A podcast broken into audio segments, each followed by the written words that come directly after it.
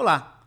Se você não nasceu em Marte, é provável que haja momentos do seu dia em que você consiga se concentrar melhor do que em outros. A maioria das pessoas tem picos de concentração de manhã e se distrai com maior facilidade logo depois do almoço.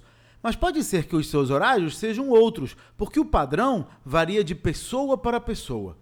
Por isso, o primeiro passo é identificar esse padrão e, a partir dele, distribuir as tarefas do seu dia.